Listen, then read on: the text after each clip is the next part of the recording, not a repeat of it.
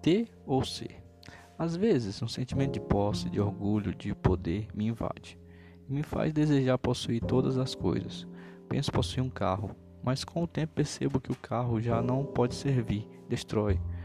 Todas as coisas materiais eu tento possuí-las, mas todas corroem, então eu quero possuir algo. Minha família, meus amores, mas eles são mortais também, eles se vão com o tempo, como tudo no universo. Então possuirei o meu corpo, possuir o meu. Depois eu vejo que nem ele pode ser, pois posso perder um braço, uma perna e tudo se vai. Então me vejo pensando: minha mente ainda me pertence? Depois de alguns momentos, vejo também que minha mente não é minha.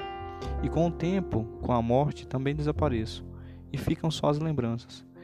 E então, a meditar nessas coisas, percebo que eu sou apenas uma aglomeração, apenas um ponto de concentração, assim como na tentativa de reunir meus familiares, minha amada e todos os meus amigos que me envolvem, isso tudo são aglomerações do que é sensível no universo. Então, depois de tudo,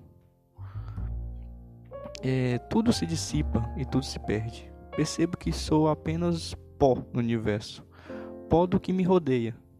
Com tudo isso, posso me identificar com o todo e me descansar em paz, pois, por não perder em nada, pois tudo o que acontece não importa, pois eu devo pertencer a esse grandioso ser chamado universo, e assim a vida.